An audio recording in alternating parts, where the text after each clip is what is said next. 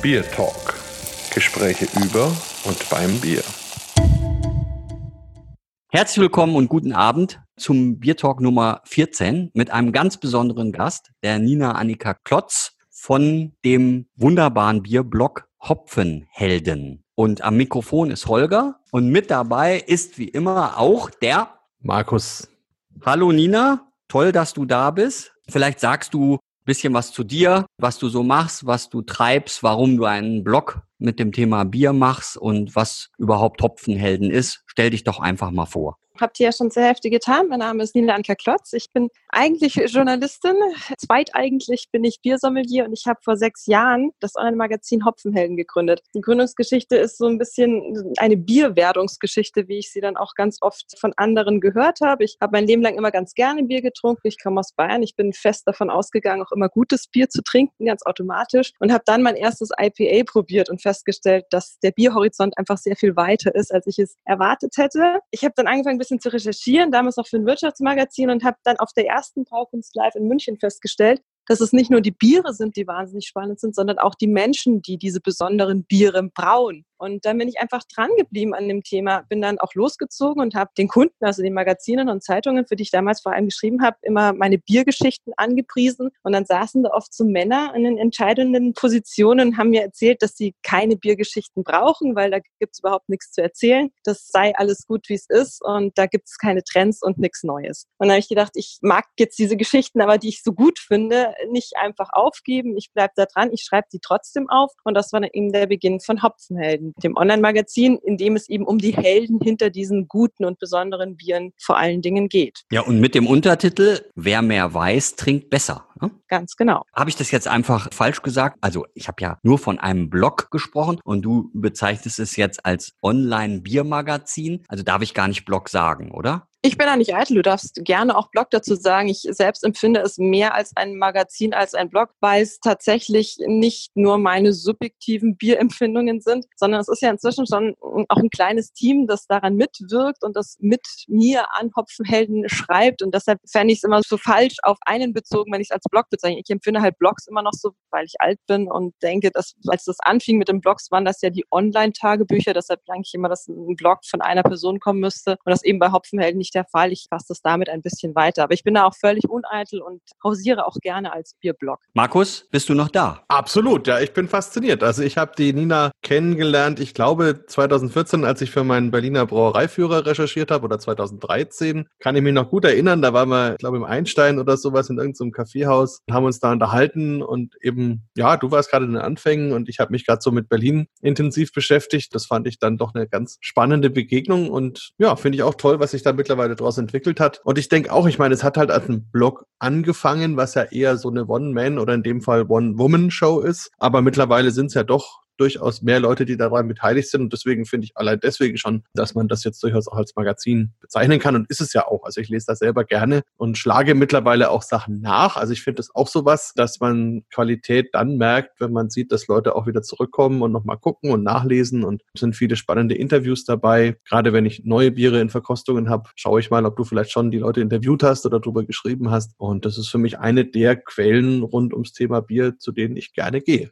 Ja, Wahnsinn, das ist ja schon fast ein Ritterschlag. Aber mhm. jetzt die ultimative Frage, Markus. Wer ist Clarissa Omischinski? Eine da bist du Frage. sprachlos jetzt, ja? Ich bin da völlig sprachlos. Ähm, jetzt, jetzt ist für mich die absolute Frage, ob die Nina die Frage beantworten kann. Das ist eine meiner engagierten Mitarbeiterinnen. Wunderbar, also. oder? Und die ist Tänzerin, ne? Richtig. Und das wäre übrigens die ideale Partnerin für dich, Markus, weil ich habe jetzt einfach mal bei Hopfenhelden Suchbegriff Rauchbier eingegeben, ne? weil wir haben es ja jetzt mit einem Franken zu tun. Und da empfiehlt doch die Clarissa Rauchbier. Also ich meine, die musst du doch kennenlernen. Da muss man doch mal was machen. Also da muss die Nina mal ähm, äh, Kontakt herstellen. Dann zeige ich ihr mal die Katakomben vom Schlenkerler und dann schauen wir mal. Ja, und das ist auch das Bier, was sie empfiehlt. Unglaublich. Ihr passt zusammen. Also, da, da, Wobei ich sie ein bisschen enttäuschen muss, denn Schlenkerler hat jetzt was ganz Neues rausgebracht. Ganz spannend und ganz aktuell. Die brauen jetzt zwei neue Biere, ein helles und ein dunkles. Ohne Rauch mit 0,9% Alkohol. Das Heinzlein. Völliger Wendepunkt für die Brauerei, mal was ohne Rauch zu tun und dann eben auch noch mit einem neuen Label. Bin ich mal ganz gespannt. Aber kann man uns natürlich auch anschauen. Also wenn die Clarissa möchte, zeige ich ihr das natürlich auch gern. Also wunderbar. Also wir können da Verbindungen schaffen. So, jetzt, Nina, hast du dir ein Rauchbier ausgesucht oder hast du dir was anderes ausgesucht? Ich habe mir was anderes ausgesucht. Ich habe mir nämlich quasi mein Biererweckungsbier rausgesucht. Ein Punk IPA von Brewdog. Sehr gut. Also Biererweckungsbier heißt, da bist du dann so richtig auf den Geschmack gekommen. Genau. Die erste Geschichte, die ich geschrieben habe, war für Kapital über den Markteintritt von Braufaktum. Das waren schon ziemlich augenöffnende Biere. Und dann bin ich für die Effilés und Hamburger Food- und Feinkostmagazin nach Schottland zu Brewdog gefahren. Und ich war da am Tag davor angereist und abends allein in Aberdeen in, dem, in einer der ersten Brewdog-Bars oder vielleicht sogar der ersten Brewdog-Bar gesessen und habe mir so ein Punk-IPA da reingezogen. Und das war so gut und so fantastisch. Also ab da dachte ich, das, da bleibe ich auf jeden Fall dabei. Das kann ich gut verstehen. Also du darfst es gerne öffnen, auch ins Glas schütten, mhm. trinken und uns berichten. das ist mal was Neues, dass wir nicht raten, sondern nachhören sozusagen. Spannend. Ich meine, auch wir gehen mit der Zeit, Markus. Das muss man ganz klar sagen. Ich meine, beim 14. Podcast darf man ja auch mal was anderes machen. Auf jeden Fall. Das heißt, ihr wollt jetzt von mir hören, was ich hier gerade rieche und schmecke und ihr leider nicht? Oder erzähl einfach mal, was dich so fasziniert am Bier, wie du willst. Also ich fand halt wirklich von Anfang an immer faszinierend bei IPAs von diesem Schlag. Also es trifft jetzt nicht nur auf das Punk IPA zu, es gibt auch andere so aus der Liga. Es ist einfach der Geruch, der so ganz anders ist, als ich es bisher von den hellen, von denen ich dachte, ich weiß, was gutes Bier ist, kannte. Ich mag auch, wenn man es trinkt, diese Vollmundigkeit. Das ist ein sehr abgegriffenes Wort Wort, finde ich, beschreibt aber schon ganz gut, dass man einfach was im Mund hat dabei. Das hat Körper, das ist stämmig genug, da hat man was davon und das bleibt eben auch danach. Und das mag ich bei solchen Bieren gerne, ohne dass es einem gleich so ganz überwältigt und zu sehr in Anspruch nimmt. Also ich finde, das ist ein Bier, das kann man auch gut noch zum Essen oder zum Gespräch trinken, wohingegen ich gerade jetzt in den letzten zwei Jahren auch oft Biere probiert habe, da geht nichts anderes dabei, auf die muss ich mich voll konzentrieren. Die sind auch toll und spannend, aber die fordern einen dann auch schon sehr. Also ist ja der absolute Klassiker. Und Markus, ich kann mich entsinnen, also ich weiß jetzt nicht mehr in welcher Folge, aber du hast ja von diesem Bier die alkoholfreie Variante mal ausgewählt. Richtig, die ich auch sehr, sehr interessant und spannend finde. Die ist ja verhältnismäßig neu. Es gab vorher von Product das Nanny State, was ich auch gut fand als alkoholfreies, aber das Punk IPA ist noch ein bisschen kerniger. Ist ein gutes Pendant, wobei ich das Punk IPA auch sehr gerne trinke. Normalerweise mindestens einmal im Jahr, wenn ich in Nürnberg auf dem Bierfest meinen Stand habe und da habe ich ja immer 100 verschiedene Biersorten, unter anderem auch immer das Punk IPA und das ist so traditionell mein Anfangs- und mein Endbier gibt's ja dieses Jahr nicht, also habe ich es bei mir jetzt gerade im Keller stehen und werde sicherlich bei einem der nächsten Podcasts auch nochmal rausholen. Ich muss auch sagen, für mich ein totaler Klassiker und eigentlich ist es das perfekte IPA für Neueinsteiger und Wiederholungstäter. Und was viele nicht wissen, Brewdog macht über 90 Prozent nur dieses Bier. Also die haben ja ganz, ganz viele verschiedene Biersorten und Varianten, aber weit über 90 Prozent ist eben nur das Punk IPA. Also es ist wirklich deren absolutes Flaggschiffbier. Topseller, würde man sagen, hier in Oberbayern. so, Markus, jetzt bist du dran. Was? Jetzt bin ich dran. Also bin ich mal ja. gespannt. Jetzt dürft ihr mal wieder raten.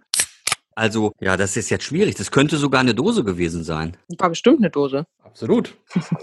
eine schöne Dose, eine fruchtige Dose. Hm. Aber du musst uns schon noch ein bisschen mehr sagen. Also, ähm, also wenn ich das Bier anschaue, ist es ganz trüb. Hat so eine, ja. Ein Haze Craze. Hm, also der erste Anfang stimmt auf jeden Fall vom Bierstil her. Hazy New England IPA. Genau, also ein New England IPA. Und ja, ich kann es auch sagen, weil es wäre jetzt auch. Kommen denn die Gründer aus Berlin oder die Macher aus Berlin, ohne dass es in Berlin gebraut ist? Das waren jetzt zu viele Fragen auf einmal. Das passiert mir öfters, wenn sich Frauen mit mir unterhalten, auf die, ich, auf die ich unterschiedliche Antworten geben würde. Aber die letzte deiner Fragen würde ich mit Ja beantworten. also ah, okay, es kommt aus also Berlin, aber die sind dort nicht beheimatet. Ist es ein Fürst Viacek? Nein. Okay. Nein, es ist wirklich gemein. Muss man auflösen. Ich habe nämlich auch ein Brewdog Bier ausgesucht.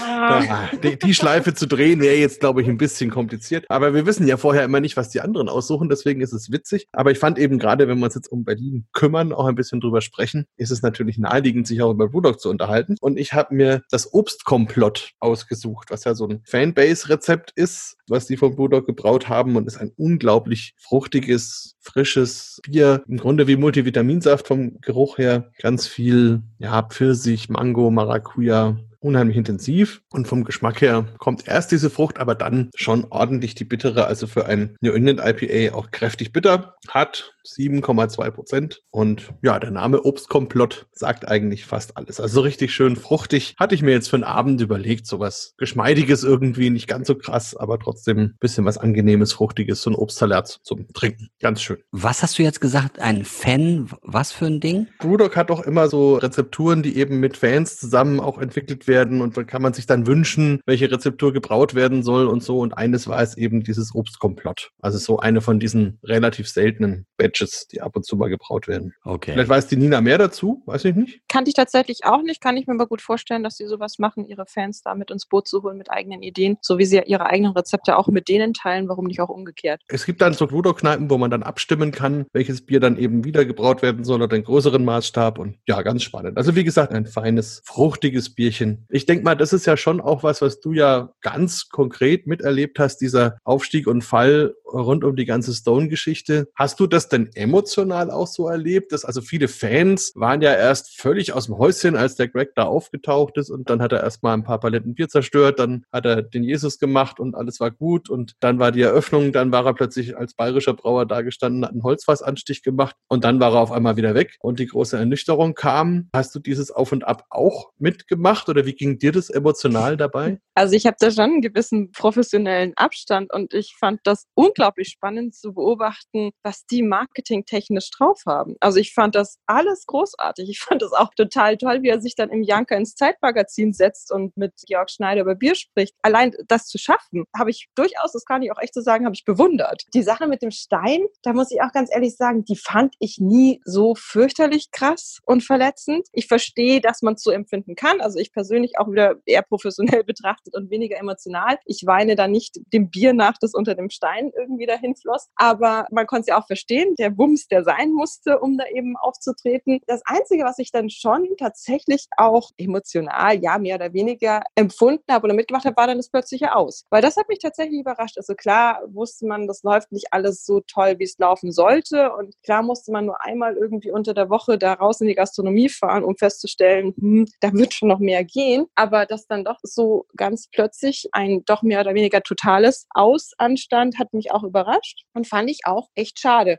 Fand es schade um Stone, ich finde es auch schade für Greg Koch, aber ich fand es vor allem halt schade auch als Signal, dass halt die Idee vom neuen Bier ganz offenbar nicht so eingeschlagen hat. Ich war ja mit dem Holger noch vor einem Jahr, waren wir dort, als es noch Stone war, hatten interessante Gespräche und es war sogar an so die Idee, ob man dort Kurse und sowas veranstaltet. Ich hatte so ein bisschen den Eindruck, also ich habe mich mit ein paar Leuten dann auch im Nachhinein unterhalten, dass die einfach in Amerika viel Druck bekommen haben, weil ja dort hatten sie ja einen Prozess unter anderem geführt, der schwierig war und auch wirtschaftliche Schwierigkeiten, dass dann wahrscheinlich irgendwann so die Bereitschaft, jeden Monat Geld nach Berlin zu überweisen, ein bisschen gelitten hat. Und auf mhm. der anderen Seite Brewdog halt händeringend nach irgendeiner Braustätte in der EU gesucht hat, um dem Brexit-Chaos zu entgehen. Und die hatten Collaboration Brew. Und ich kann mir gut vorstellen, dass da die Stone-Jungs und die Brewdog-Jungs einfach zusammengesessen sind und sich dann überlegt haben, okay, das ist ja eigentlich eine absolute Win-Win-Situation. Ihr habt eure Brauerei, wir sind raus aus der Nummer und können da schön unsere Wege gehen. Also hatte ich zumindest mhm. den Eindruck. Ich glaube, also ganz so dramatisch, wie er es dann später in dem Zeitungsartikel geschildert hat, fand ich es nicht, weil ja eigentlich klar gewesen sein muss von Anfang an, dass das nicht so ist, dass da jeden Tag die Bude brummt. Allein von den logistischen und entfernungstechnischen Geschichten in Berlin ohne S-Bahn-Anschluss ist das einfach schwierig. Wenn du halt als Unternehmer was schaffen willst, dann musst du halt verdammt groß träumen und dich trauen, dir was vorzustellen, was noch nicht da ist. Und ich glaube schon, dass die ernsthaft daran geglaubt haben, 2014, als es anfing, dass du Craft Beer oder Stone Beer in Berlin zu einer richtig, richtig fetten Sache machen kannst. Sonst würdest du es ja nicht machen, mit so einem Riesenprojekt zu starten. Ich denke halt, sie wollten damals Europa erobern und haben sich Berlin als Hauptquartier ausgesucht, haben deswegen auch die große Brauerei hingestellt und dann halt gemerkt, funktioniert nur so bedingt. Holger, wie hast denn du das aus der Münchner Perspektive erlebt? Kamen da jemals Stone-Dosen aus Berlin an in den Getränkemärkten? Nee, in den Getränkemärkten, also zumindest in den normalen eher nicht. Also im Birwana natürlich schon oder so in ein paar Spezialitätenläden. Aber das ist ja Wahnsinn, ne, wenn sich zwei Journalisten da jetzt austauschen. Ich habe schon gedacht, wir reden gar nicht mehr über Bier. Und wisst ihr, was das Allertollste ist? Also wirklich das Aller, Allertollste? Ja, ich habe mir ein Stone Bier ausgesucht. Ist ja unglaublich. Und zwar, wer weiß eigentlich hier, was ein Gargoyle ist? Ich weiß, was ein Gargoyle ist. Ein wohlwollender, guter Dämon. Man darf eben Genau. nicht Dämon dazu sagen. Man muss Gargoyle sagen, weil das die Guten sind. Die sehen nur so übel aus. Die sehen nur so übel aus und wollen den Braumeister davor bewahren, wirklich Schlechtes zu produzieren, ja. Und dann gibt es einen Text, den muss ich einfach vorlesen, weil es kann ja sein, dass das niemand kennt oder irgendwelche Leute noch nicht kennen. Also du hast hier ein aggressives Bier vor dir. Es wird dir wahrscheinlich nicht schmecken. Abgesehen davon ist es ziemlich fraglich, dass du genug Geschmack oder Erfahrung besitzt, ein Bier mit dieser Qualität und Intensität richtig genießen zu können. Wir raten dir also, in gewohnten Gefilden zu bleiben, vielleicht bei einem Bier aus einem dieser Hochglanz-Werbespots, die dich davon überzeugen sollen, dass es in einer kleinen Brauerei hergestellt wurde. Oder wie wäre es mit einem dieser geschmacklosen Dünnbiere, die dir Sexappeal vorgaukeln? Möglicherweise denkst du ja auch, dass Bier aus Werbekampagnen in Millionenhöhe besser schmecken. Und das ist auch Marketing. Also ich kann dir nur recht geben, mich hat es auch nicht zu 100 Prozent nur fasziniert, aber auch sehr fasziniert. Und ich habe mir also schon das Bier ausgesucht, wo das normalerweise draufsteht, aber in einer besonderen Ausprägung. Und zwar Bourbon Barrel Aged Arrogant Bastard Ale. Hm, das klingt richtig gut. So, wer weiß, was ein Kapselheber ist? Damit öffne ich es jetzt. Das gehört, ja? Das klang fast wie eine Guillotine. Die Farbe, ich sag euch, die Farbe, die Farbe ist unglaublich. Also das ist für mich so unglaublich toll gemacht in diesen Eichenfässern, wo man die Eiche hat und alles Mögliche an Komplexität bis hin zum deutlichen Waldhonig. Und dann der Barrel-Charakter macht das Bier nicht tot, weil das Bier ja selber so arrogant ist, dass es sich nur kaputt lachen kann, wahrscheinlich über diese Bourbonholzfässer. Prost. Prost. Das war mal eine sehr schöne Erklärung. So, ist, also ich muss aber auch sagen, das ist natürlich ein tolles Marketing, was die betrieben haben. Und ich fand auch den Greg, oder ich finde ihn auch eine ganz interessante, spannende Persönlichkeit. Ich kann mich erinnern, 2015 war die erste Berlin Beer Week und da hatte ich eine Veranstaltung, die ich moderiert habe, wo es rund um das Thema Berliner Weiße ging. Und er war am Tag vorher mit dem Flugzeug gelandet und kam dann trotz Jetlag zu unserer Veranstaltung mit zwei, drei Freunden noch. Und das war eine ganz angeregte Diskussion, wo man wirklich gemerkt hat, das ist echte Neugier. Also der dann auch wirklich sich mit den Weisebrauern unterhalten hat und gefragt hat. Und da kam ein toller Austausch zustande. Ich fand das auch toll. Also kann auch nichts Negatives sagen. Ganz im Gegenteil, Stone an sich hat mir auch viel Spaß gemacht. Das mein Lieblingsbier ist das Schokowesa. Mhm. Ähm, Da habe ich immer noch ungefähr 30 Dosen oder sowas bei mir in der Garage. und 20 Kästen Schlenkerler Eiche. Und 20 Kästen Schlenkerler Eiche, ja. Aber Schokowesa ist ein ganz, ganz großartiges Bier und endlich mal eins von Stone, was nicht totgehopft ist, aus der fränkischen Perspektive. Deswegen, also durchaus sehr, sehr schön. Fand ich auch damals für Berlin einen ganz großen Gewinn, muss man sagen. Hat sicherlich auch die Szene nochmal angeschoben und ich fand es auch schön, dass Stone ja viel Raum auch gegeben hat den anderen Brauern. Da hast du ja sicherlich auch viel erlebt, oder Nina? Veranstaltungen dort mit anderen Brauern, mit Festen und so weiter. Absolut. Also da war von Anfang an bemüht, da die Arme offen zu haben. Und ich glaube, das hat auch ganz gut funktioniert, dass er sich so in die Szene eingebracht hat. Also ich habe den auch immer als total sympathisch empfunden und fand jetzt auch die Steinaktion nicht so aufregend. Aber das hat halt provoziert und trotzdem hat es auch so einen Big Bang ausgelöst. Das war halt so, hoppla, hier komme ich jetzt und hier bin ich auch. Und das fand ich auch passend. Also ich meine, wenn man da 30 Millionen in so einen Standort rein investiert und auch mal zeigt, was Biergastronomie überhaupt sein kann in seiner höchsten Ausprägung, das hatte man ja in Deutschland so noch nie gesehen das war schon sehr beeindruckend. Und er hat da sicher ein Zeichen gesetzt. Und für mich gibt's da auch einen Nachhall. Und die Biere sind gut. Also absolut. Ich meine, klar, die Amerikaner sind Hopheads. Man könnte sagen Hopfenhelden, hä, Nina? Und so sind die. Und, und ich finde es ja auch toll und so zu Tode gestopft, so wie du das jetzt beschrieben hast, das kommt auch oft vor und das kommt auch bei Stone vor, aber eben auch nicht nur. Ich finde schon sehr spannend, was die produziert haben. Und das Schokowesa, das ist ja der Wahnsinn. Also da kannst du ja sogar einen Eiskaffee mitmachen und die Schwiegermutter merkt's nicht mal. Die sind ja bis nach Mittelamerika gereist, haben sich dort den Kakao ausgesucht, waren auf den Farmen, haben dann die Kakaobohnen nach Deutschland transportiert, selber geröstet, selber daraus die Schokolade hergestellt und die dann ins Bier gegeben. Da ist ja ein ganzer Prozess dahinter und das fand ich wirklich auch eine großartige Sache. Da gibt es ja einen Film dazu über das Schokoweser, das kann man auf YouTube sehen. Und der Markus macht es so ganz gern, wenn er Schulungen gibt und auch zeigt, was Bier sein kann, dass er einfach die Leute das Bier probieren lässt und dann wird sozusagen der Film geschaut und dann probiert man nochmal das Bier und dann schmeckt es total anders. Also mhm, du, mhm. du, hast dann eine vollkommen andere Einstellung dazu. Das finde ich total spannend. Mhm, das stimmt. Apropos Film, ein guter Freund von mir, der Matt Sweetwood, hat einen Film gedreht über den Greg Koch und zwar den Beer Jesus. Also das kann man allen nur ans Herz legen, wenn ihr die Gelegenheit habt, Schaut euch das an, gibt es soweit ich weiß bei Amazon Prime, aber sicherlich auch in anderen Quellen. Da kann man die ganze Stone-Geschichte nochmal anschauen mit tollen Bildern, tollen Interviews. Ja, und das macht auf jeden Fall Spaß. Solltet ihr beide auch mal tun. Generell, denke ich mal, hat sich ja die Berliner Brauerszene massiv entwickelt in der Zeit, seitdem du die Hopfenhelden machst. Gibt es denn Brauereien, wo du sagst, da hast du eine besondere Beziehung dazu oder die findest du besonders spannend in Berlin oder hast du sie alle gleich lieb? Natürlich alle gleich lieb. Ja, das sage ich auch immer. nee, das sagst du nicht. Nein, du bist ziemlich also offen mit deiner Vorliebe für Lemke. Und Schneeeule. Ja, das stimmt. Und Schneeeule, ja. Aber lieb habe ich sie trotzdem. Aber jetzt lassen wir mal die Nina zu Wort kommen.